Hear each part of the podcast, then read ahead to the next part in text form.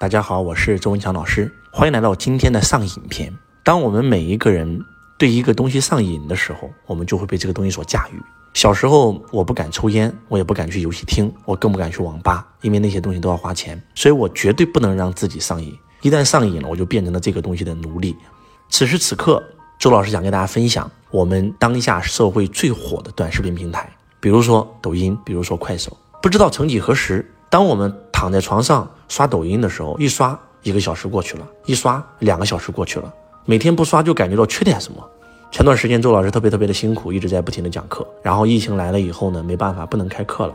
周老师好不容易回到家了，我当时的第一心态就是终于可以休息一下了。当周老师休息的时候呢，也跟我们很多人一样，躺在床上刷短视频，刷着刷着连续刷了两天。两天以后，我开始内心特别特别的痛苦。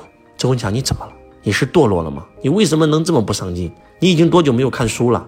你已经多久没有录喜马拉雅了？你已经多久没有去溜溜书会解书了？不能够这样啊！必须得上进啊！必须得学习啊！怎么能刷短视频呢？我想起来看书，但是我发现看不进去。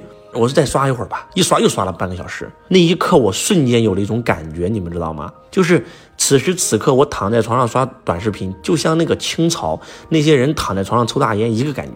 真的是短视频可以让人上瘾啊！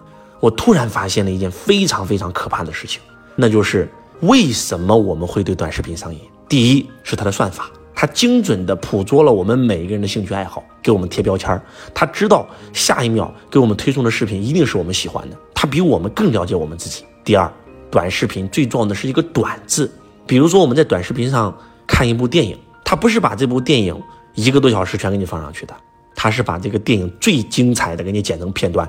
换句话讲，直接上高潮，所以你一看你就觉得哇，太好看了，一看一天结束了。所以，当我们刷短视频刷成习惯以后，我们已经很难再有心静下来去看一个长视频了。我记得我们以前看电影的时候，电影的前一个小时可能都是在铺垫，等到后半个小时是高潮迭起，我们看完以后就会觉得哇，特别有收获，特别有意义。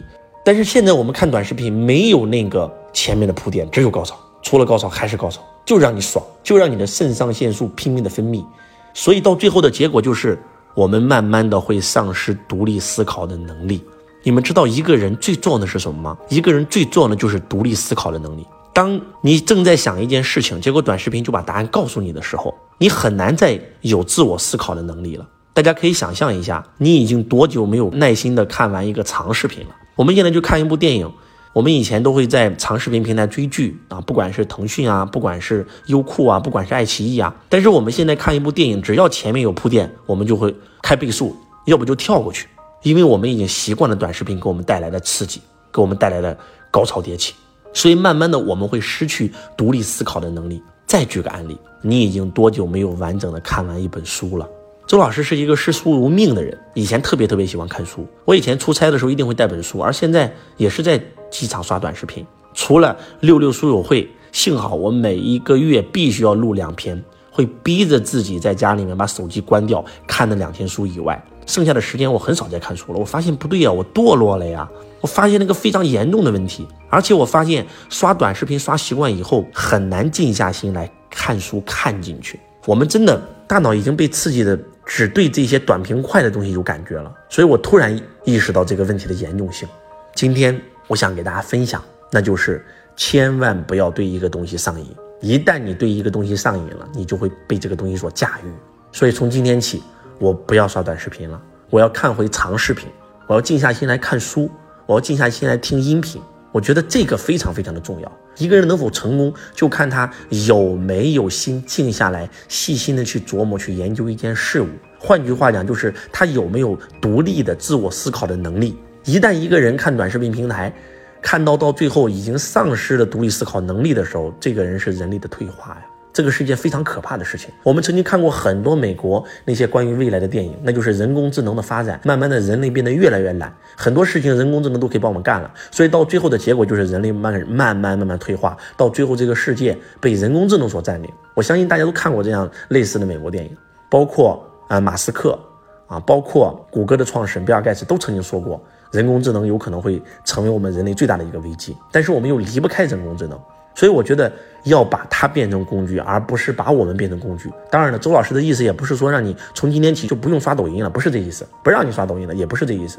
举个例子啊，如果我们被动的刷抖音，被抖音驯化了，我们可以主动的刷抖音啊。对不对？周老师有一个学生要减肥，我当时就教他了。我说，你就只关注那些减肥有关的视频，只要点到其他视频，点长按视频点不喜欢，长按视频点不喜欢，然后连续不到一天的时间，你的短视频平台给你推送的全是跟这个健身有关的啊，跟瘦身有关的。当你一打开就是跟瘦身有关的时候，你会发现你会了解很多很多的知识。换句话讲，你把抖音驯化了，让它变成你的工具，而不是我们被它驯化变成它的工具。慢慢的，我想要的所有的一切都可以通过抖音呈现。比如说，我正在研究家庭教育，我这段时间就只刷跟家庭教育有关的视频，凡是跟家庭教育没关的，我全长按不喜欢。我只刷跟育儿有关的、跟孩子沟通有关的视频。所以慢慢的你会发现，就会非常非常好。但是还是那句话，不能因为这件事就不看书了。因为我们人为什么说书籍是人类进步的阶梯呢？就是因为看书可以让我们静下心来，看书可以让我们思考。我们看书最大的收获，并不是书中跟我们讲的内容，而是我们看完这个书以后，我们感受到的东西。我们在书旁边记下笔记，我们通过这本书，我们做了一个决定，我们体验到了一个新的事物，然后开始去用在自己的生命当中，这才是最有效的。所以，千万不要再对短视频平台上瘾了。希望今天周老师的分享能够唤醒你。拥有独立思考的能力是一个人成功的核心。我是周文强老师，我爱你，如同爱自己。